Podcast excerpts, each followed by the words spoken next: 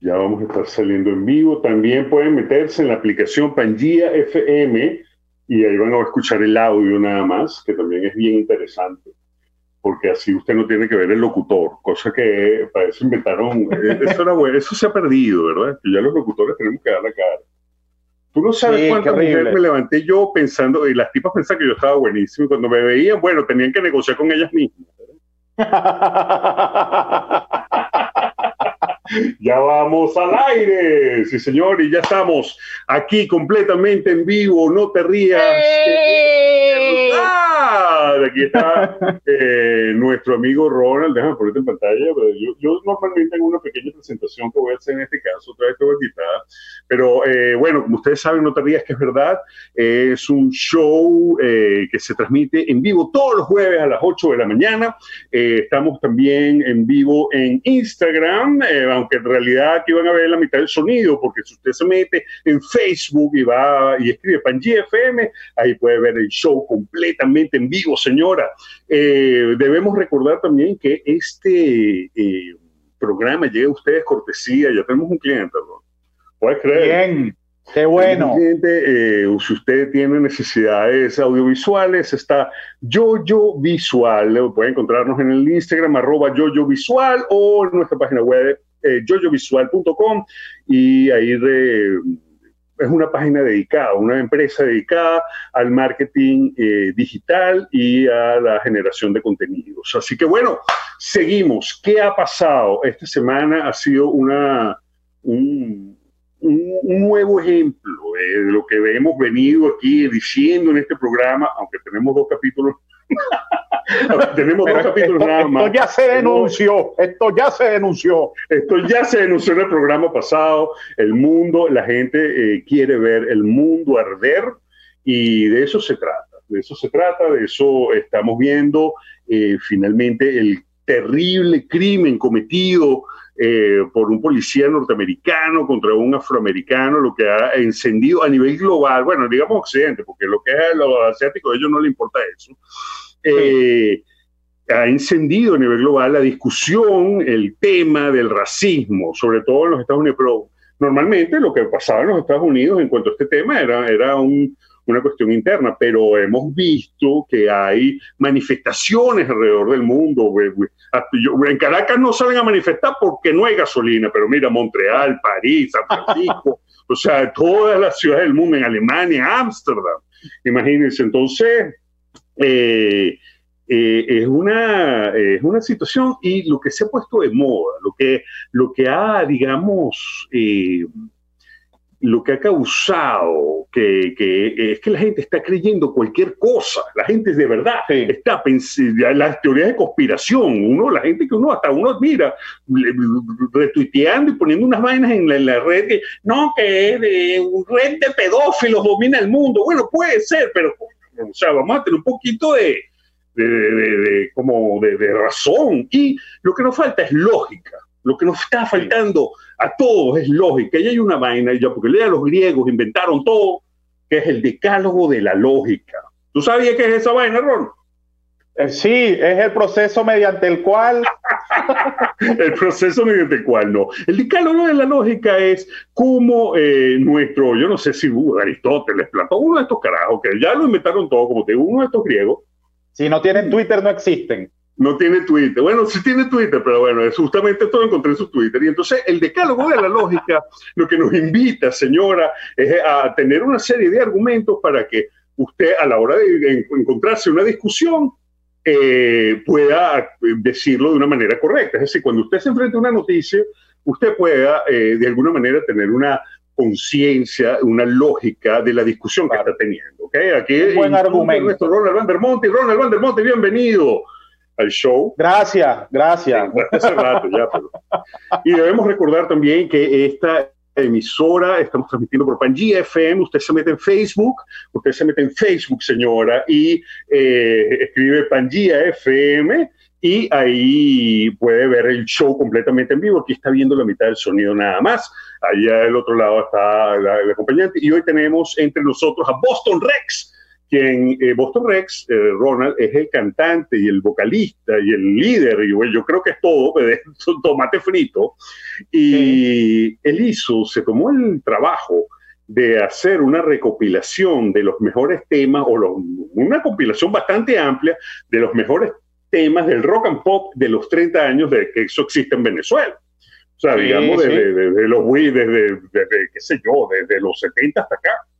Entonces, él, dice, él dice que es desde los 90, pero que incluyó un par de temas de eh, del 88, 89. Sí, porque puedes conseguir, puedes conseguir cosas de, de, Zapato 3, puedes encontrar bastante. Eh, Yo lo estuve, estuve chequeando, estuve chequeando. Ya, ya estuviste chequeando, ya vamos a estar hablando de eso, por supuesto. La gente que no está incluida lo terminó odiando una discusión, porque ¿cómo no incluiste a los, qué sé yo, a, a ¿Dónde está Cervando y Florentino? Exacto, ¿dónde está Tisu y Georgina? Ese tipo de cosas. La no, Tisu, y Georgina está en, el, en, el, en la lista. Ah, sí está. Doña, bueno, yo no sé, yo, yo lo veo porque es realmente amplio. Bueno, pero ya vamos a estar hablando de eso. Pero estábamos hablando de la lógica, pero antes de seguir hablando con la lógica, disculpe, claro.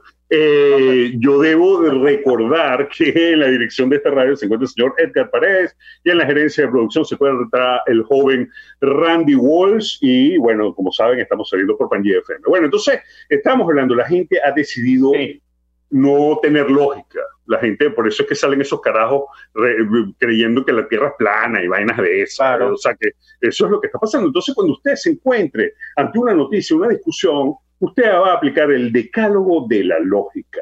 Cuando algo tiene lógica o no, lo que usted va a decir tiene lógica o no.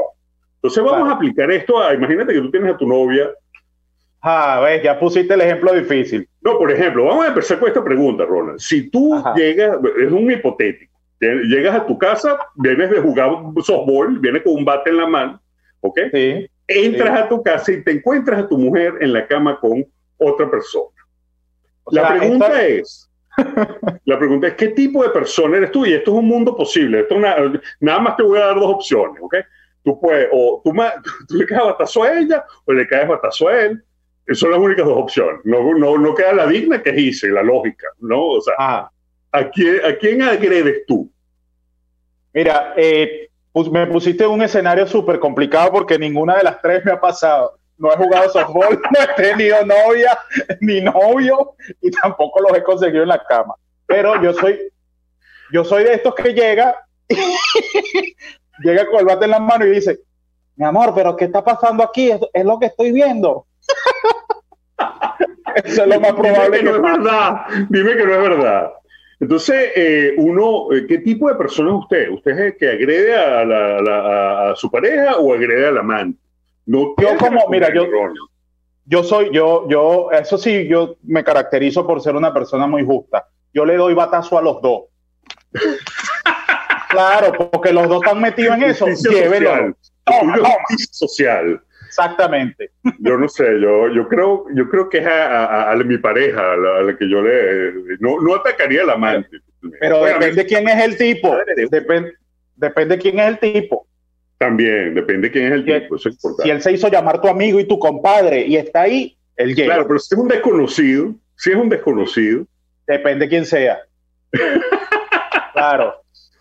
Si es un monasterio, yo digo, oye, ya yo, yo voy, a dar una vuelta y regreso.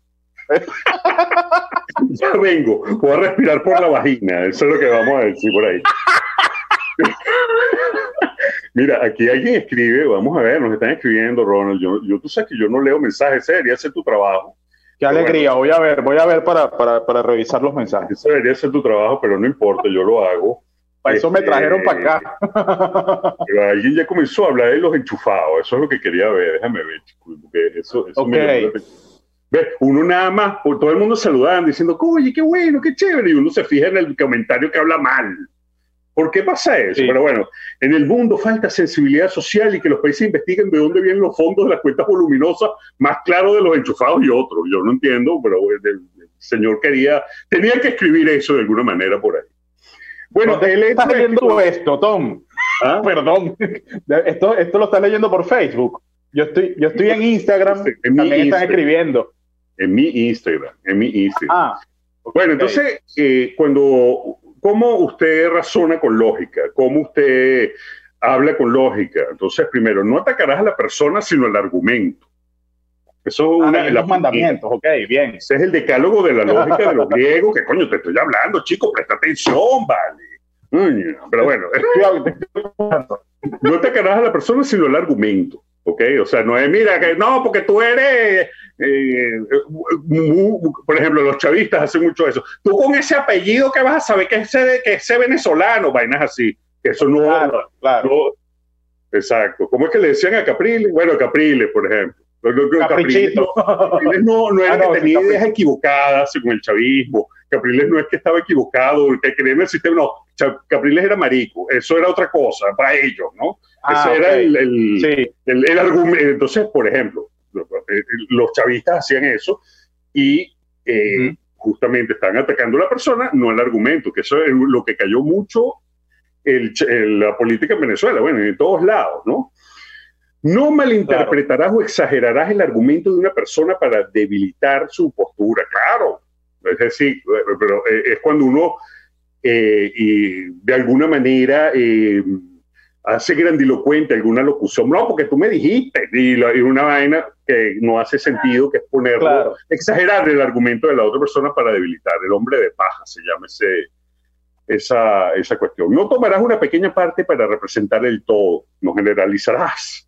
No intentarás demostrar una proposición suponiendo que una de sus premisas es cierta.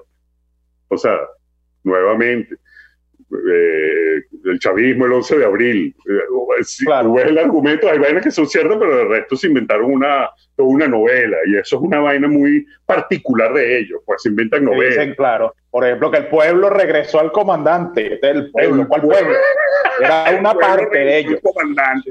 Exacto, esos son, eh, sí es verdad, pero no del todo. Recuerde, Señora, usted puede ver este show metiéndose en Facebook, en Pangía FM. Usted mete Facebook, se entre su cuenta, escribe Pangía FM y ahí puede ver ahí.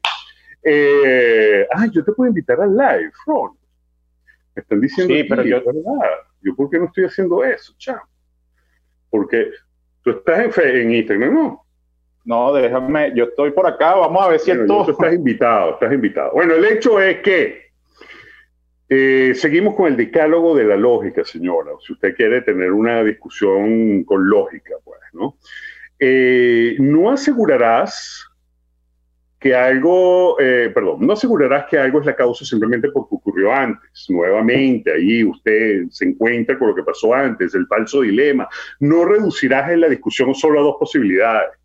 ¿ok? Y eh, no dejarás caer la carga de la prueba sobre aquel que está cuestionando una afirmación. Entonces, busquen esa vaina porque de alguna manera usted puede eh, encontrar la manera de tener una discusión y de que lo que le estén diciendo tenga sentido. Eso es muy importante. ¿No pudiste unirte? ¿Qué pasó?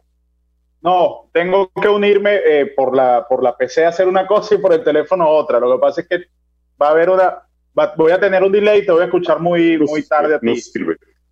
Muy bien, no sirve entonces. Ajá, bueno, eh, ¿qué más ha pasado esta semana? Disculpen que yo los haga despertar con esta vaina del decálogo de la lógica, pero yo creo que es importante, porque la gente pero está bueno. que le dicen por ahí y es horrible, y es horrible. Bueno, eh, la, Twitter estuvo muy movido, el Twitter venezolano estuvo muy movido esta semana, eh, empezando por nuestra Sasha Fitness. ¿Qué hizo Sasha? Sasha Fitness, yo no sigo a Sasha Fitness, pero Sasha tampoco. se, eh, fue trending topic, por supuesto, hablando de, eh, porque Sasha eh, se solidarizó con la, el movimiento Las vidas negras importan, Black Lives Matter, y ah. por supuesto todo el mundo, vean ahí, ¿tú qué vas a saber de racismo si tú lo que haces es ejercicio? ¿Qué vas a saber tú de eso? tú lo que sabes de leche de almendra. Pero, nada que dijiste cuando en Venezuela le caían a patar a los policías. Y a sí vamos, ¿no? Sí. Entonces, eh, yo, yo, ese odio venezolano, de verdad, el Twitter es una cosa bien particular. Ya uno tiene que entender que el Twitter es una cosa que uno entra, es para, pa, bueno, para es, un, es como entrar a la olla del poliedro, pues uno, tiene, uno ya sabe lo que está haciendo. claro, para el pogo, entra para el pogo. Bueno, ah, pero de lo que habló nuestra, nuestra Sasha eh, fue del privilegio blanco. ¿Tú sabes qué es el privilegio blanco, A ver, te escucho. Yo me imaginé que era que algo bien bonito mi computadora y lo perdí. Ajá. De leche de almendras, pensé que iba a hablar ella. Nuestra Sasha Fitness habló de, el, de lo que es el, eh, digamos, la cuestión de eh, la, ventaja que tiene la raza blanca sobre los negros aquí. Bueno, y eso eh, es una cosa que es muy americana. Y, y uniendo la idea, otra cosa que dijo el, humorista, que ese es otro tema que también está muy en boga, los humoristas venezolanos, José Rafael Guzmán dijo una vaina que yo no sé si es verdad, pero bueno, José Rafael Guzmán, entendamos, el, humorista este venezolano que vive en México actualmente y que estuvo preso por, aquí en los Estados Unidos por cuestiones de droga. Eh, ah. Él dijo una, tuiteó una cosa eh, interesante, que es que en Venezuela no es pecado y no está mal que tú le puedas decir a alguien negro o marico. Claro. y bueno, eh, yo, pero yo creo que es depende del tono. No es que tú le puedes decir negro a todo el mundo y marico a todo el mundo. Es depende de cómo lo utilices. Claro. Eh, negro, ven para acá, una... Eh, eso es una cosa. Negro, ven Ok, pero el otro es el insulto. Sí. Ya, entonces es interesante porque es una cuestión de tonalidad, no es que la palabra está completamente exonerada. Señora, ahí aprende esa palabra, Ronald ya volteó los ojos como nuestra... Bueno, toma café. Que es voy a meter con Alicia Machado. No me quiero meter Alicia pero, Machado. Pero es cierto, yo, yo he conversado eso con, con, con algunos amigos argentinos, ¿viste? Sobre la palabra marico, porque ellos dicen, ustedes siempre dicen marico, nosotros tenemos marico como una muletilla. Sí, ese es el tema, que nosotros, claro, y también aplica para insultos, para, aplica para ofensas. O sea, nosotros todavía ofendemos marico, para nosotros también puede ser ofensivo. Una cosa es verdad, es que marico, marico sí, la palabra perdió todo contexto, ya, ya no, no, es, no tiene nada que ver con el marico ya la palabra, es, una muletilla, es correcto. Ahora, ¿los argentinos tienen alguna? Eh, Parecido. El, el marico de, de los argentinos es el boludo boludo. Pero fíjate, y eso no es un. boludo es como pendejo. Eh. Sí, boludo sí, es como, como sí, más o menos. Pero esa es la muletilla de ellos. La, de nosotros es, es marico, por eso era que ellos se, se sorprenden como que. Y ellos no entienden, porque decir marico a alguien que no es de Venezuela es como que, epa, porque tú me estás diciendo marico, ¿qué pasa? Aquí nos escriben, todos somos marico, nos escribe Mini Neguer. eh, Sí, nos dicen, no se escucha Ronald, señora, porque usted agarra, se mete en Facebook y escribe Pangea, Pangea FM, Pangea con G, y ahí puede ver el show completamente en vivo. Esto nada más un recordatorio para que usted vaya para allá. Mira, eh, ajá, otra, eh, estábamos hablando de Sasha Fitness. ¿Qué más estamos hablando? ¿Qué otra noticia hay por ahí, Ronald? ¿Qué más ha pasado? Eh, bueno, esto que estaba diciendo eh, Sasha Fitness y todo. Hay un documental en Netflix que se llama eh, 100 Humanos. Está buenísimo. Y este documental va de, como unos experimentos sociales que hacen y tienen eh, fundamento científico. Entonces son, es un grupo, un, grupo de, de, científicos, valga la redundancia, que agarra 100 personas de diferentes etnias, edades y cosas, y los, comienza a, a, probar en grupos. Y entonces hay cosas como que eh, hay un capítulo que se llama, eh, que se trata sobre qué nos hace atractivos, sobre si la edad influye en algunas decisiones que nosotros tomamos, eh, si el sexo, si ser bonito, los, los bonitos, las personas bonitas tienen más ventaja que otras. Y ahí se van desmintiendo un montón de cosas según estos experimentos que se están haciendo. Y hay un capítulo donde hablan sobre si las personas bonitas tienen más oportunidades que las feas y realmente tienen más oportunidades. También hay otro sobre los prejuicios y este me llamó mucho la atención porque hay un experimento en donde le dan un arma a los, a los participantes, al grupo este de 100 humanos y te aparecen como, hacen como un escenario de una, de, de una calle oscura Y en ese escenario te van apareciendo personas con un teléfono en la mano y otras personas con una pistola. Entonces, tu reacción debería ser con un arma, dispararle a la persona que tiene otra arma. Bueno, aparece en una de esas personas ahí un afroamericano con una gorra y, un teléfono y todo el mundo le dispara al, al, ah, afroamericano. Wow. Y entonces ahí dicen, bueno, ahí nosotros estamos llenos de prejuicios y, el, y lo más gracioso es que esta persona que es afroamericano es uno de los productores o directores de la, de la serie y todo el mundo se empieza a sentir mal porque le dispararon al, al señor que apareció con un teléfono en la mm. mano. Pero es que imagínate, imagínate, sí, sí, es la, es la, es lo, es lo, justamente lo que está pasando ahorita aquí, el, el, el este enfrentamiento racial que estamos viendo, eh, justamente se trata de eso, de que si tú eres de raza negra y vives aquí en los Estados Unidos, coño, ya ve un policía, es, como, bueno, es como cuando uno allá en Venezuela ve a la bolivariana, pues, ¿no? A la policía bolivariana, se llama.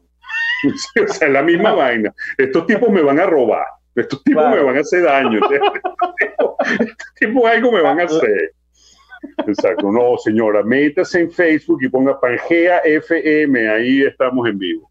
Eh, eh, fíjate, una, hay un programa maravilloso de unos carajos que se llama Freakonomics, que hablan no solo de, tú sabes que en los Estados Unidos está prohibido pedir el currículum con fotos. O sea, tu currículum no puede tener foto porque no, te van a evaluar tú por tu aspecto físico, sino por tu vaina laboral. Que, claro. mentira. Porque bueno, al final siempre te terminan llamando para la entrevista y ahí ven si, si, si les conviene o no, pues, ¿no?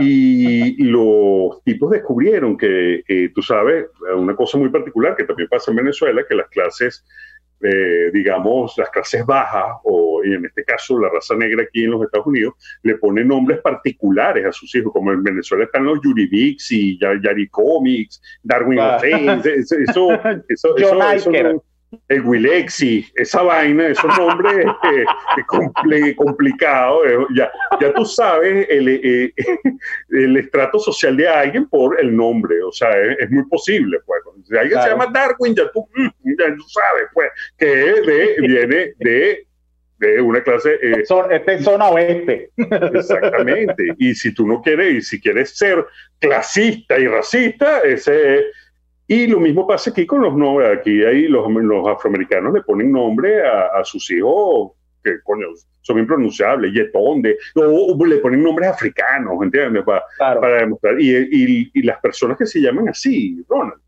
estos tipos hicieron un estudio durante 30 años de, cómo le iba a los afroamericanos que se llamaban con nombres cristianos normales eh, y, los, y, y, era una cosa abrumadora, era como el 80% de los afroamericanos que tenían nombres eh, africanos o nombres extraños o nombres compuestos, les iba mal en la vida, o sea, pero en una vaina así, todos terminaban eh, teniendo una vida terrible, mientras que los otros tenían más posibilidades de superarse. Entonces, señora, cuando vaya que preñar, por favor, eh, piense también el nombre, porque con el nombre uno puede dañarle la vida a alguien planifique antes el, nombre antes que el niño. Porque eso, Exacto, lo, primero, y váyase por lo clásico, váyase por lo clásico. Claro, Pedro, María, José, Alexandra, eh, esos son los nombres. Porque tú sabes que eh, esto es, es, muy real y va a sonar muy racista, pero no es la intención de, de mi comentario. Ronald va a ser racista y usted yo quiero oírlos en Pangea FM en Facebook. Ah. no, pero tú nunca has visto un afroamericano llamarse Christopher. es como que no, pega, esa, es la otra. como como, como un, rubio que se llame Yamal. No, no sé. es raro. Sí, eso sería un error en la Matrix, que hay un, un nombre así, ¿no? Eso sería un nombre así. Mira, otra cosa que ha pasado para ver, nuestro Boston Rex aún no se conecta. Déjame ver si le mandé la invitación. Yo no sé si, lo hice o no. Yo creo que sí, sí, sí lo hice. Debe estar esperando ahí y tú como, como completo descuidado no, le envías no, nada. No está esperando, no está esperando. No me ha llegado, no espero no lo dejen marcado, ya lo saben. Sí, oye, qué pena con la eh, gente que, que, te está viendo por el live de Instagram y dice que no me escucho. Es mi, es mi, me, yo me disculpo porque fue mi error de no haber preparado aquí la logística de sonido. Correcto, pero ya la próxima la vamos a tener, la vamos a tener. Sí, sí, ya voy a poner un cuadrito aquí, ya lo compré, pero me di cuenta después que no tenía martillo para montar el cuadrito. Ah, mira, eh, otras noticias, bueno, eh, viste, tuviste la oportunidad de ver la, el lanzamiento del cohete SpaceX. Sí, sí, sí, sí, sí. Muy lindo, de verdad. Muy lindo todo les quedó. Tú sabes que estaba leyendo la noticia que la, la tú sabes, bueno, la, el primero, los primeros, la NASA fue la agencia espacial que colocó primero al hombre en el espacio, en la ah. luna, perdón. Eh, fueron los rusos primero en el espacio, pero los americanos fueron los primeros que llegaron a la Luna y evidentemente esa vaina no sirvió para nada porque más nunca volvimos en 1973, una vaina así. Claro. Él es como mi padrino, él fue y me visitó una vez y ya, y más nunca volvió. es como, como, una visita al padrino, exacto. Cuando naciste y ya, pues eso es. bueno, el hecho es que eh, la capacidad de memoria que tenía esa nave, el primer cohete que fue al espacio, Ron, tiene menos memoria que el teléfono celular que tú tienes en la mano. No, en serio. Sí, chavo, claro, porque es una cosa complicada. El problema de las computadoras era, o sea, tu, tu, teléfono celular inteligente tiene más memoria y más capacidad que toda la nave que llegó a la Luna en 1969. O sea, yo hubiese mandado este, el que osera este y hace un mejor trabajo. Exacto. Esos carajos llegaron a mano, en sincrónico, weón. Esos carajos llegaron a mano a la luna, ¿entiendes? O sea, en sincrónico. Ahorita tú ves, y entonces, ¿qué? Estos tipos, tuviste el lanzamiento, no tuvieron que tocar ni un botón, chavo. Nada, todo fue exacto. Es como montarse en un ascensor, pues. Ya está. marca, marca Luna. ¡Pum! Y se marca Luna. Estación espacial y ya está. Que tú sabes que es una de las vainas que quieren desarrollar los japoneses. Ellos quieren, eh, porque el problema del de, viaje al espacio es justamente el problema del cohete. ¿Ok? Ah. Y em, porque cuesta mucho real, pues, y hacer un cohete no es fácil. De, Reinaldo Goitía entra en la discusión nuestro Boston Rex ya está en Pangía FM. Usted se mete en Facebook, señora, y puede escucharlo. ¿Cómo está, Reinaldo? Hey, Tom, ¿cómo estás? ¿Cómo van? Tú conoces a Ronald. ¿Te acuerdas de Ronald? ¿No te acuerdas de Ronald? Ronald, para ver Ronald. sí, Era el del café, acuérdate. ah, claro, claro que sí, sí, sí, claro que sí. Bueno, entonces nuestro, nos está acompañando, acompañando Boston Rex. ¿Está en lechería, Boston? Sí, en lechería, sí en lechería y, justamente por qué hemos invitado a nuestro Reinaldo Goitía, mejor conocido como Boston Rex, eh, pues líder de la banda Tomate Frito. Eh, él nos va a aclarar por qué lechería se llama lechería, eso es lo primero que nos va a aclarar y después vamos a hablar de su recopilación de los 30 años de Pop and Rock en Venezuela. Estábamos hablando, Reinaldo, de justamente del espacio. Entonces los japoneses, Ronald, lo que quieren es montar una, espacio, una estación espacial y lanzó un cable para abajo para que lo que vuelva a subir ya sea por el cable. Ah, hacer un ascensor. Quieren hacer el ascensor, la guaya espacial la quieren hacer. Bien. ¿Viste, ¿viste el lanzamiento, Boston? De, sí, claro, claro, claro. ¿Qué te pareció, Ocho? Mira, eh, por un momento eh, es que tenía como una especie de humor interno, porque conozco dos personas que creen que la Tierra es plana. Coño, y no, y no los ha bloqueado eh, todavía. No, pues es que a mí me gusta, me gusta eh, interactuar con personas que piensen distinto y, sobre todo cuando piensan radicalmente distinto. No sé, porque quiero ver como, siempre me gusta ver como el punto. De hecho, eh, en mi Twitter y en eso tengo hasta chavista. o sea, porque me gusta como, porque me gusta como si tú sabes, no sé, como, como ve, pues, qué locura dice, ¿no? Te gusta el dolor, dilo, te gusta el dolor. No, el dolor, pero eh, es que a veces hasta divierte, pues, o sea, se divierte y, y que tienen su punto, pues, o sea, que ah, mientras no se metan conmigo, no, no, tengo que hacer, no tengo por qué sacarlos de mi vida. Pues. La, vida no puede ser nada más el color que yo quiero y ya. Entonces. Está muy bien, ve, esto es un eh, tipo espiritualmente avanzado, Ronald. Esto es un tipo espiritualmente avanzado. Entonces yo, yo, veía, yo, yo era de los que veía BTV y veía CNN y después sacaba mi conclusión. bueno, Ronald veía con el mazo dando, porque él venía con el reporte a diario ya en el monstruo de la mañana. Hasta que aparecía en el programa. el otro día estaba hablando con una amiga, ¿cuál es, o sea, de todas las cadenas que yo ahorita, ajá, y Reinaldo que está viviendo la realidad venezolana ahorita más que Ronald y yo, ¿cuáles son las cadenas más ladillas? ¿Las de Maduro, las de Diosdado o la de Jorge Rodríguez? ¿Y cuál otra? Ah, y está la de Tarek Al-Sami, que no sabe hablar. Wow. O sea, ¿qué orden, qué orden? Yo creo que las más ladillas es, Maduro por lo lento que habla. O sea, ya hablando del, de, la calidad del, del discurso. Eh, a mí, a mí sinceramente, como, como, primero, yo no veo televisión. Segundo, eh, no hay televisor. televisor. no, hay nada, que ver. o sea, se acabó. Este, coño, hay que ser bien loquito para, para meterte en un live de, de, internet para ver a, alguna cadena, pues hay que ser muy loco. Pues. Entonces yo prefiero seguir como prefiero seguir como a, varios de estos periodistas que en Twitter y esas redes que siempre hacen como un resumen de lo que dicen y por ahí voy. A veces ponen uno que un videito de un minuto y lo veo, pero no tengo estómago para escuchar. eres más del, Reinaldo es más del rincón del vago. Él va y busca el resumen de Es que no, no, es que va a escuchar el mismo, el mismo, o sea, o sea tú sabes que el mismo cassette. Sabes que si lo dice Jorge Rodríguez te va a doler la parte de abajo del estómago, si lo dice Delcy te va a ganar a vomitar, si lo dice el otro te, va a dar mareo, o sea. Es verdad. Es verdad. entonces, ah, ¿para decir qué? O sea, ¿qué van a decir? Yo no me quiero escuchar que digo que, mira, vamos a renunciar, nos vamos, eso lo quiero escuchar yo. Eso es todo lo que uno quiere oír. Esa es la cadena que nunca va a pasar yo creo que el orden es este. Tarek El Aizami es el peor, porque no sabe hablar. Ya me estoy, ya me estoy metiendo en rampa 4 yo aquí. Qué malo, qué malo. Eh, rampa 4. está maduro, coño, por lo lento y la, falta de contenido. Pues Jorge Rodríguez pone, eh, por lo menos pone gráficos, hace cuadritos y vainas. Sí, sí, PowerPoint. Me gustan los cuadritos. Y por supuesto, Diosdado yo creo que es la estrella ahorita, ¿no? Es la estrella la desgracia.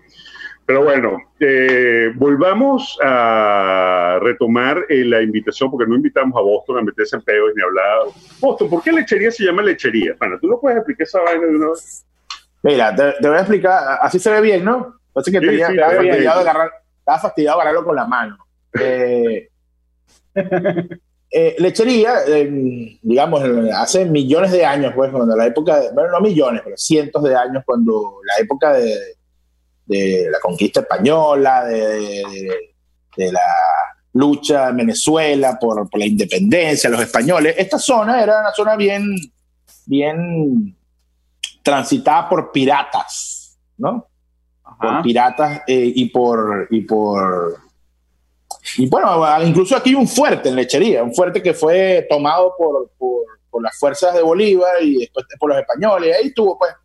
Entonces, eh, se traía leche, se traía leche de, de, otra zona y la gente que vendía la leche o que, la distribuía era, era esta zona. Entonces, eh, se pasa todo esto de Bolívar, pasa todo esto y como que, bueno, el comercio de la leche era por esta zona sobre todo la parte de la costa. Entonces, eh, bueno, la gente decía, mira, vamos para la lechería, pues vamos para las lecherías, pues, o sea, porque ahí había ah, mucha, es el origen de la vaina. Pues. Entonces, se, primero se decía en, en, plural, las lecherías, pero después vino un historiador y echó el cuento que uno dice, mira, uno va para una panadería, o sea, vas a una, no vas a, no vas a las panaderías, sino que vas a una. Entonces, lo cambiaron, pero lechería es nuevo, pues lechería tiene de como municipio es de como desde el año 94, 92, por ahí. Como ciudad sí, sí es más vieja, pero, o sea, como, como lugar. Mira, déjame recordarle aquí a la gente, Reinaldo, que estamos transmitiendo completamente en vivo en Facebook, en Pangía FM. Usted se mete ahí y va a poder ver este programa completamente en vivo con Boston Rex, que nos está acompañando junto con Ronald Vandermonti. ¿Y por qué hemos invitado a Reinaldo Goitía? Porque Reinaldo Goitía se metió, Boston Rex, conocido en el Twitter y en las redes sociales, eh, se metió en un peo, él decidió meterse en un peo que es hacer la recopilación de 30 años de rock and pop en Venezuela. Y bueno, es un documento, coño, Reinaldo, tú eh, eh, es un trabajo grande lo que hiciste, es una gran revelación, eh, porque de verdad que hay un poco de vaina. Me redescubriste gente que a mí se me había olvidado Sí, sí, hay mucha gente que me, ha dicho eso. Sí, sí, me redescubriste un poco de vaina. O sea, por ejemplo, Luke y los astrolabios, imagínate tú, esa vaina. ¿Te acuerdas de esa vaina? Yo me quedé lo que Luke es amigo mío y a mí se me olvida que Luke existió. Pues, ustedes, ustedes, compartían el ustedes compartían peluquero, ¿no, Tom? Íbamos juntos el peluquero, sí. eh, desde el urbe. Entonces, eh, cuño, y al final viéndolo en perspectiva, ¿no? Eh, uno termina preguntándose, ¿existe tal vaina como el sonido del rock nacional?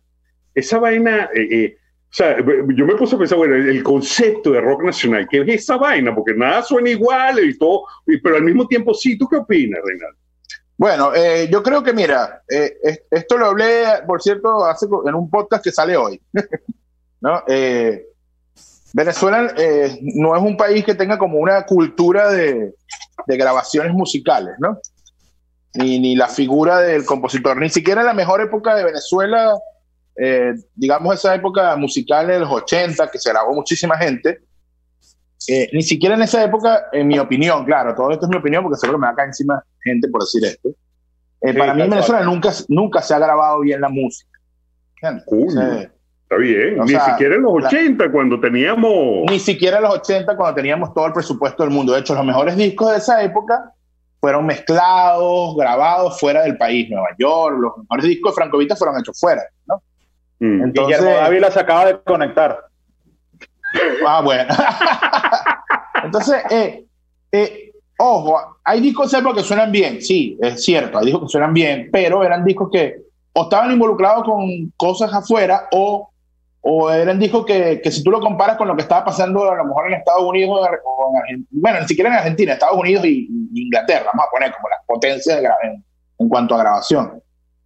Entonces, ya cuando existe la figura de un productor, de una cultura de grabación, estos, estos la, se, puede, se puede empezar a hablar de el sonido de un país o el sonido de un, de un, de un lugar, pues, ¿entiendes? Porque pasa mucho con el rock británico y ya hoy en día lo sabemos que que tienen una forma de grabar y tienen una forma de mezclar los discos y suena rock británico, ¿no? Indistintamente de lo que estés haciendo. Pero Venezuela no tenía eso. Entonces, Venezuela, desde el punto de vista de la grabación, empezó a tener cierta validez ya a, mediados del 2005, 2006, por ahí más o menos, que la cosa empezó a tener cierta. Que se tú puedes empezar, empezar a escuchar grabaciones que tú dices, coño, o sea, que hay algo, pues entiendes. Entonces. Eh, por eso que mucho, por eso que muchas cosas, por eso no se puede hablar mucho del sonido de, de, Venezuela, pues del rock venezolano, porque tú escuchabas Sentimiento Muerto, que fue eh, producido por, por, Guillermo Carrasco, grabado en el, en estudio tal, y el otro tenía tal presupuesto y fuera en otro estudio que y suenan totalmente distintos. Más allá del sonido propio que pueda tener una banda, que sí es verdad que cada quien tiene un sonido, lo que es la ingeniería y todo eso estaba muy, muy, muy alejado. Hoy en día, mira, toda esta movida del beat rock, como dice Félix Ayueva, que fue como 2008, 2014, todas estas bandas eh, que, hicieron mucho éxito en esa época, tienen muchas cosas en común. Muchos productores son los mismos, muchos ingenieros son los mismos, mucha gente que hacía el máster es lo mismo, y por eso que a veces eh, hay gente que dice, ah, no, es la misma banda, no, son igual. La gente que no, no, no le da mucho cerebro. Interesante esa vaina. Eh, pero fíjate, eso son declaraciones explosivas. no, se ha grabado un disco decentemente. Eh, para mí no se había grabado un disco, eh, o sea, decentemente sí, que te puedo decir, voy a atreverme a decir el año, hasta 2002, por ahí, 2001, más o menos. No se había grabado un disco que uno pueda decir, oh, increíble, no sé, sacando... ¿Cuál crees tú que es la banda que rompe esa vaina? ¿Cuál es el primer disco así que tú dices que está bien grabado? Hecho totalmente en Venezuela. Eh, la cosa empezó como a mediados de entre... Es que había, hay, hay, hay detalles, pues, porque hay discos, por lo menos Pacífica hacía buenas grabaciones, por ejemplo, a finales de, de entre, eso es ya 98, 2002, por ahí más o menos, y ahí empezaron a darse grabaciones que tú decías como de coño, la está empezando a roncar, ¿entiendes? Está empezando a, está empezando a pasar algo. Entonces, de repente escuchabas una canción de la P eléctrica que te parecía que estaba bien grabada, pero escuchabas otra y no. Entonces, hablar de que hay un, que hay un momento donde ya todo empezó a sonar es como difícil. ¿Entiendes? Pero ya yo, yo creo que ya la época de, de Chuck Norris en adelante, por ahí como 2005, 2006, de ahí en adelante, realmente, quien sonaba mal, ni siquiera sonaba en la radio. Porque yo recuerdo a un amigo que mandó un temazo a, a una emisora y en la emisora le dijeron, no, no, chamo, suena chimbo, no, no, no lo podemos poner. Y no lo pusieron porque no sonaba bien. Y ellos tuvieron que regrabar la canción para que, ¿entiendes? Entonces imagínate que ya que en el año 2005 se hable de, de regrabar algo. Claro, claro. claro. Ah, ojo, estamos sacando, a mí me gusta por lo menos cómo suena Valle de Balas, me parece increíble, pero es un disco que se terminó hace, creo que en México, si no me equivoco. Eh, eh, los zapatos se hicieron mucho en México y algunos con productores de afuera. Creo que el, último disco que hicieron ellos sí fue hecho totalmente en Venezuela, el de eh, donde sale eh, donde sale entrada de bala, no me acuerdo cómo se llama ese disco. Eh, un disco bien grabado en Venezuela, ese sentimiento muerto, sin sombra no hay luz. Me parece que, que es un disco bien grabado. Pero ese es 98, ¿no? yo creo que es 89. Yo creo que es 89. 89. Sí, yo creo que es 89 o 90. Claro, estoy diciendo. O 90. Eh, ese es un disco bien grabado. Porque cuando, cuando hablo es de grabaciones en Venezuela, no hablo de bandas venezolanas, hablo de grabaciones en Venezuela. Claro, la grabación, la eh, grabación. Ahora, claro, porque... tú acabas de nombrar, y esto, ya que estamos hablando de calidad de grabación, tú acabas de nombrar el caso de Zapato 3.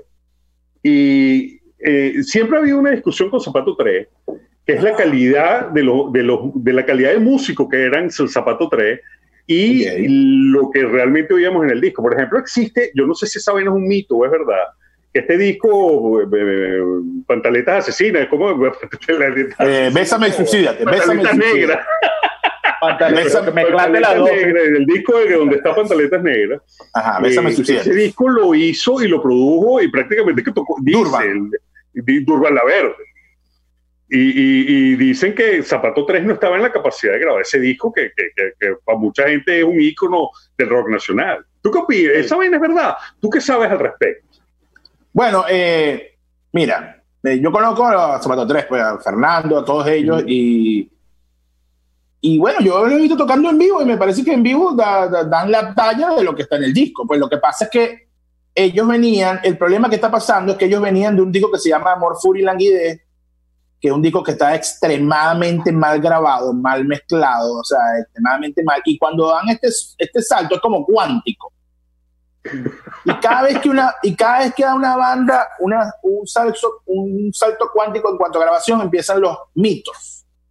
Claro. Entonces, el mito que empezó en esto es que ellos no grabaron esto.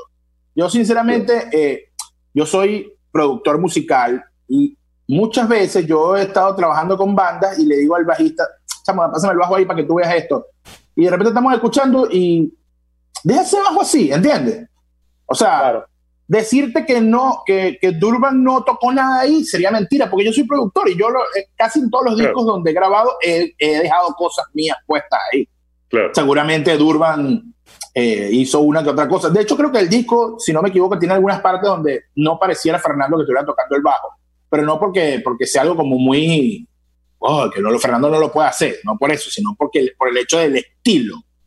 Fernando era más como, Fernando era más como un bajista de estilo como The Cure, algo así más oscuro, ¿entiendes? Y esto era como un poquito más, más movido, parecía otro bajista, pero como te digo, pues eh, eh, no es un pecado que el productor agarre de repente la guitarra puro y se meta, se mete en la grabación. De hecho, en el último sencillo Los Tomates pasa eso. Imagínate que yo, yo fui al productor y el productor me mostró el bajo. Me dijo, me dijo, coño, ve este bajo que hice, tal. Y yo, se va a quedar, pues yo soy bajista y yo puedo tocar eso, pero ¿para qué lo voy a grabar yo? O sea, para sentirme orgullo que lo grabé si está bien grabado, claro, bien. O sea, me va, me va a pasar algo. Recuerda, señora, usted puede escuchar este programa en Facebook, en Pangía FM. Ahí estamos completamente en vivo. Nos está acompañando Reinaldo Boitía, Boston Rex, eh, productor y bueno, músico también de los tomates fritos. Y está también Ronald Vandermonte acompañándonos allá. Mira, eh, fíjate, cosas que he descubierto escuchando tu recopilación de los 30 años. Eh, primero, la cantidad de, bandas eh, que hacen, yo lo llamo, probablemente estoy equivocado la forma de decirle que es rock humor, rock de joda. Hay muchísimo, hay mucho. Eh, hay una vaina, es un, no sé cómo se llama ese género, yo le digo rock humor, pero desde los mentas para abajo, pues, o sea, hay una gran cantidad que uno se le olvida, que claro, porque las bandas de rock humor, digamos que como que no trascienden, ¿no? Se quedan por alguna razón, es como la vaina de los humoristas, que no, no terminan, ¿sabes?, trascendiendo y creo que pasa lo mismo con la, la vaina de la música. Y, lo que pasa es que el humor, el humor no envejece bien. ¿El humor qué? No envejece, bien. No envejece bien, no envejece bien. Ni, siquiera, coño, qué bella ni siquiera, ni siquiera el humor de, es que tú escuchas, a lo mejor tú puedes escuchar un chiste del Conde del Watcher que, tú te moría la risa en los 90 y ahorita tú como que, ay, yo me reía de esto. Sí, es verdad. Cuando un chiste, cuando un chiste, cuando una, una joda, un humor eh, coño, sobrevive al tiempo, es que es, valioso ¿no? eso pasa mucho con, también, yo no sé si lo metiste en la recopilación, que es la cotorra criolla, pues. Esa vaina tú la todavía. Sí, sí, una obra maestra, pues. coño, pensando que fue la primera vez que se hizo algo así en Latinoamérica, coño, tú no, no puedes dejar de asombrarte, ¿no? De la letra y, y, lo actual que es. Eh, pero otra cosa que me di cuenta, el rock humor, y otra vaina es ese, nosotros, eh, eh, y yo creo que los tomates fritos también caen en esa vaina, eh, los músicos venezolanos como que asumieron ese, esa languidez inglesa, argentina, ese, ese, esa música como de, de, de, de, esperanza, yo no sé cómo decirle esa vaina. Sí, hay, como, hay, hay, un estudio de eso, bueno, un estudio no, pero ya esto se ha hablado, que lo que está hablando es como esa oscuridad del post-punk, que es como una, una especie de sencillez, alegría, melancolía, algo raro ahí, pues que no, que no es el rock americano así todo, sino que es como para otro lado, es más oscuro, pues no. Que, que digamos que uno de los máximos exponentes era Sentimiento Muerto, pues, y toda la movida de... Y creo que por ahí arranca, pues, ¿entiendes? Yo, yo por lo menos tuve acceso a ese tipo de bandas, eh, porque aquí en, en, Oriente eh, vivían muchos, muchos... Eh, gringos y muchos ingleses que venían a vivir en los veleros aquí en la costa. Pues, y uno tenía acceso a todos esos discos y cassettes de, Stone Roses, The Cure y todas esas cosas, porque esa gente se terminaba mezclando con uno, pues, ¿entiendes? Claro. Y no estamos hablando de 10 pelagatos, pues, estamos hablando de bastantes personas, pues, Entonces, eh, de esa manera como que yo, yo siento que nosotros, eh, por la ubicación geográfica, teníamos ese, teníamos ese, tenemos más acceso ese, a ese acceso a ese tipo de música, ¿entiendes? Pero, pero, pero pasó mucho en Latinoamérica, porque también pasó en, Argentina. En Argentina también tú te das cuenta quién era, qué era, qué era Soda Stereo. Soda Stereo era visualmente The Cure. Era de hacer pero, lo demás, con eh, los pelos y eso, ¿entiendes? Sí. Pero Soda Stereo comenzó, cuando tú oyes los orígenes, Soda Stereo comenzó siendo como una especie de desorden público, era lo que no, no, ellos eran, era, ellos eran una mezcla entre The Cure y The Police. Ah, exacto, ellos querían ser de Police. Era, de Police, lo que pasa es que Police hacía una especie de ska, más o menos, por eso nosotros lo, lo llevamos hasta el desorden público, pero era hacia ese movida. Pero, eso era, una, pero ¿qué era, qué era también era una interpretación del reggae hecho por ingleses. Claro, Entonces, era un reggae británico. fíjate, tú, reggae británico. Tú, tú, le ese sonido que llamamos de rock nacional, tú se lo das a, al acceso que tenemos los venezolanos a, esta, este tipo de música. Yo creo, yo soy de, lo, de la tendencia que le echa la culpa a Soda Stereo. ¿no? Yo creo que sí, sí, de alguna manera infectó todo lo que, todo lo que, además que los, venezolanos queríamos mucho Soda Stereo. Era una vaina no, y, no, y, no, y no solamente eso, la letra también, la letra. Exacto. Al venezolano le encanta escribir a veces así tú lo ves con esas metáforas que no, no, tienes ni idea de lo que estoy diciendo y así va a quedar toda la vida. Eso, ya que yo creo que eso y era muy de su pues, y era muy de su Cerati, pues, él tiraba un poco de palabras en el piso y lo que salía era eso era. así mismo, o sea. Es que el venezolano, por eso pegan allá en Venezuela, porque el venezolano es muy romántico y, y Bad Bunny, o sea, si mezcla todo, eres un éxito. Exactamente. yo una vez trabajé con un productor maracucho pero no estábamos trabajando en, mis cosas, sino que estábamos trabajando con otro artista. Y él, me, y él me decía, mira, en Venezuela pegan dos cosas, el amor o la movedera de culo. No hay tiempos medios. No hay tiempos medios. Y me dice, y el rock es muy mid tempo en Venezuela. Me dice, Venezuela el rock es muy tiempo medio. Entonces, por eso es que queda, queda en el punto de que para la gente normal es aburrido, para la que la gente normal es nunca, por eso se convirtió en un, en un rock, no fue tan popular. Por eso cuando los, artistas empezaron a sacar esas canciones que eran demasiado movidas, o lo contrario, muy románticas, tenían éxito. Claro, esa, era esa era su opinión y yo realmente hoy en día la comparto. Todavía sigue siendo así, todavía sigue siendo Sigue siendo cierto. Les recuerdo que pueden ver este show completamente en Pangea FM. Se mete en Facebook, pone Pangea FM y ahí puede ver el show. Esto es nada más un recordatorio. Mira, em, otra cosa. Eh, bueno, coño, me imagino que se te quedó mucha gente por fuera y sé que te han crucificado por eso, por ejemplo. Eh, Mira, eh, después sé que les has hecho updates a la vaina, sé que les has ido metiendo porque te dio pin, pero ¿qué, cuál fue? Dime, dime cuál fue la banda que tú dijiste, coño, como no metí eso, que, tuviste, que, se te haya pasado. Coño, me, pasó, me pasó mucho y yo publiqué la, yo publiqué la lista, eh, con, o sea, y lo anuncié y todo, de que no estaba cerrada. De hecho, yo la quiero cerrar a finales de año, porque los 20 años se cumplirían eh, a finales de este año, pues, Los 30 años. Entonces, la quiero cerrar. Hay ciertas cosas que no son exactas, pues hay canciones que son 88, 89, eh, la estoy actualizando con música nueva, cosas que están saliendo ahorita, las estoy, metiendo, cosas que se me olvidaron. Eh, banda que dejé por fuera, pero ¿sabes por qué la dejé por fuera? No era porque, porque yo hice como todo un, todo un, un como una organización, pues a través una libreta iba más o menos claro de lo que iba a hacer, un amigo me ayudó, más o menos también ahí, iba por años, por ciudades. Gracias a Dios los tomates fueron una banda, y bueno, son una banda que, que rodó mucho por Venezuela y conoció mucho de lo que estaba pasando en este país. Y de alguna manera, eh, yo empecé así como que, bueno, Maracaibo, ¿cuáles han sido las bandas más famosas de Maracaibo? Entonces, hablaba con amigos de Maracaibo, las que yo conocí y las que no conocí. Y ahí empezaba como más o menos a, investigar todo lo que pasaba en Maracaibo y, y el problema no era tanto lo que, la, historia. El problema era que estuviesen en Spotify. Claro. Claro. problema uno, problema uno. Problema, exactamente. problema dos, que, que las canciones tuvieran por alguna intensidad, eh, una intensidad del artista, en un nombre escrito como que obsesión y le pone una K, obsesión, ¿entiendes? Porque, eso, eso, pasó muchísimo en Venezuela, que intensidad de ese tipo. O o que una persona distinta al autor haya montado la música en Spotify, que nos pasó muchísimo, pasó muchísimo. De hecho, de hecho Autopista Sur no está en el, no está en el, en el, compilado porque el artista, la persona que montó Autopista Sur en, Spotify no, no es el original. Entonces, me pasó muchísimo que era eso, pues como que no conseguía los nombres y de repente, mira, pero ¿por qué la música de esta banda que, que está aquí? me pasaban la banda y yo, ah, pero me pasó, realmente no fue tanto porque porque yo hice como una investigación bien, bien dura al respecto. Y lo que me pasaba era que después de la lista, mucha gente se animó a montar su música en Spotify, en, esta plataforma, y yo la fui agregando.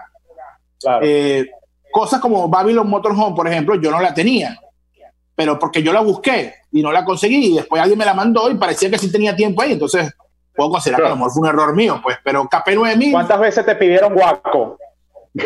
No, nunca, no me pidieron guaco, pero sí me pidieron. nunca te reclamaron. A mí lo que me molestaba realmente es que mucha gente me pedía cosas que no estaban en las plataformas, entonces, que no estaban en ningún lado. Entonces, o sea, como que, o sea, ¿tú crees que puse, no sé, eh, Judy Yu de, del Táchira y no voy a saber que, que, la puta eléctrica no está en Spotify? O sea, realmente. Claro, claro. O sea, que lo, trataban a uno como que, ay, qué bolas que dejaste por fuera a Ah, no sé, no es así como que, ¿cómo hago? Pues, o sea, ¿qué hago? ¿Le, me abro yo el Spotify de ellos? No puedo. Sí, tal cual. O sea, eh, mira, esto es una lista que yo tenía ganas de hacer hace muchísimo tiempo. Lo que pasa es que, por lo menos en el año 99, al menos unos 50 artistas de los que están ahí no estaban en las plataformas. Al menos 50.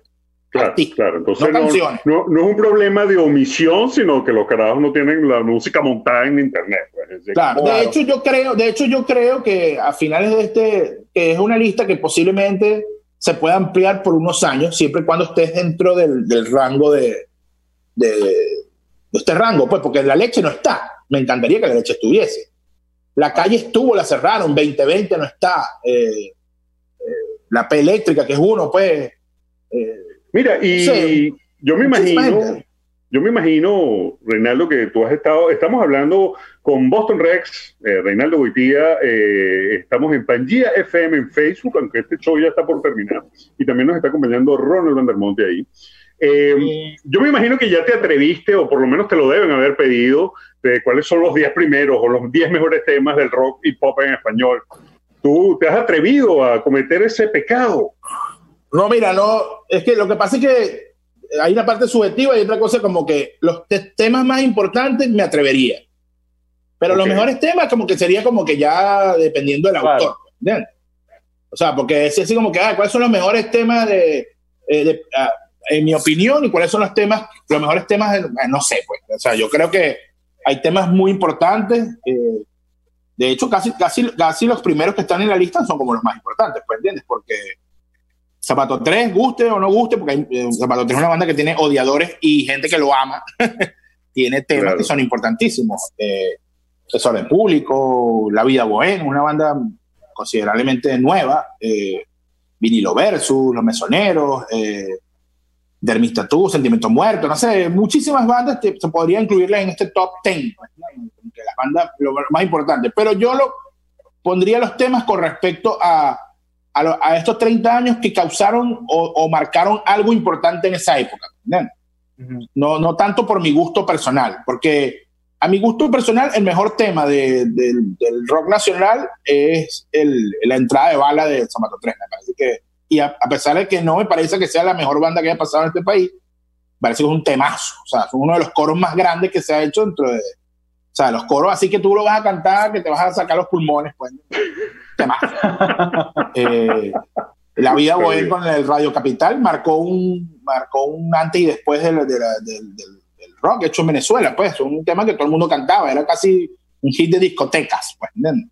Sí. A mí, eh, a mí lo que me ladillaba, y esto creo que lo he hablado con Ronald, de la vida bohemia, es el tono como argentino que ellos tienen, ellos, ellos, ellos como esos himnos de futbolistas argentinos, ¿cómo es que...? Cómo es que, sí, sí, la, temática de ellos de Barra Brava eh, todavía existe, pues, pero yo nunca, para que tú veas, yo nunca lo vi como, nunca lo vi como, como algo argentino, lo vi más que todo como algo tipo de Clash, así que era cuando los cantantes a veces no, no, no tienen esa habilidad, pues, ¿entiendes? Como que siempre agarran para este tipo de canto y... Oh, oh, oh, por ahí. Al principio yo tenía como medio eh, choque con eso, pero después le, le, terminé agarrando el gusto a la cosa. Agarrando el gusto. Mira, vale, bueno, Reinaldo, muchísimas gracias, ¿verdad?, por habernos acompañado esta mañana. Eh, no sé si Ronald tiene alguna última pregunta que quieras hacer. No, no, era esa que, que, me la quitaste tú, que cuál, cuál tema le hubiese gustado agregar, que, que dejó fuera de la lista, pero no por temas de, de, de, que no estuvieran en la plataforma. Igual, eh, vamos a seguir hablando, Reinaldo. Veo que te gusta invitar, A, invitar a la gente a que escuche este playlist. Está en Spotify. ¿Dónde lo consiguen? Cuéntanos. Eh, está en Spotify, se llama, los, se llama 30 años del pop rock venezolano. Es una portadita azul diseñada por Luis Irán de los Paranoia. Eh, también se puede conseguir en, Deezer y en, en, Apple Music, pero en estas dos plataformas no está tan actualizada como en Spotify, aunque pronto voy a hacer la, actualización. Lo que pasa es que hacer la actualización es borrar un poco de, borrar los seguidores y es lo que como que no he querido todavía atreverme a hacerlo, pero bueno, lo voy a tener que hacer porque realmente es un documento que me interesa que, me interesa que, tenga cierta popularidad. Eh, voy a, ver si hago un relanzamiento del playlist en estos días. O sea, una, otra vez tomar todo esto del, de, la, de hablar con las bandas para que la lancen, pues, porque de alguna manera esto también eh, nos hace, nos, nos, coloca en algún lugar dentro de, de, las plataformas digitales a las cuales Venezuela no tiene ningún tipo de acceso porque ni siquiera Spotify ni ninguna de estas plataformas hace conteo de música venezolana. Nosotros no tenemos eh, eh, lanzamientos, no tenemos eh, ningún tipo de compilado ni de playlist que le, importe lo que esté pasando aquí. Y no por, por cuestiones, digamos, de ellos, pues se trata más bien de todo lo que, de lo que sabemos. Bueno, Reinaldo, muchísimas gracias. Nos queda temas por fuera. Quería, coño, hablarte también del caso del rap y el hip hop venezolano que está ahí. Hay un poco, hay un poco en el, en el playlist. Sí, sí, por eso, quería hablarte de eso, pero bueno, se nos acabó el tiempo. Muchísimas gracias, Ronald. Reinaldo desde Lechería, Ronald desde Buenos Aires. Nosotros nos tenemos que retirar. Eh, recuerden, esta fue una presentación de Yoyo Visual, arroba Yoyo Visual en Instagram. Síganos por ahí. Y bueno, estamos pendientes, Reinaldo, con una próxima. Saludos, pues, cuídense. Dale, saludos, Reinaldo. Ronald, cuídense. Chao.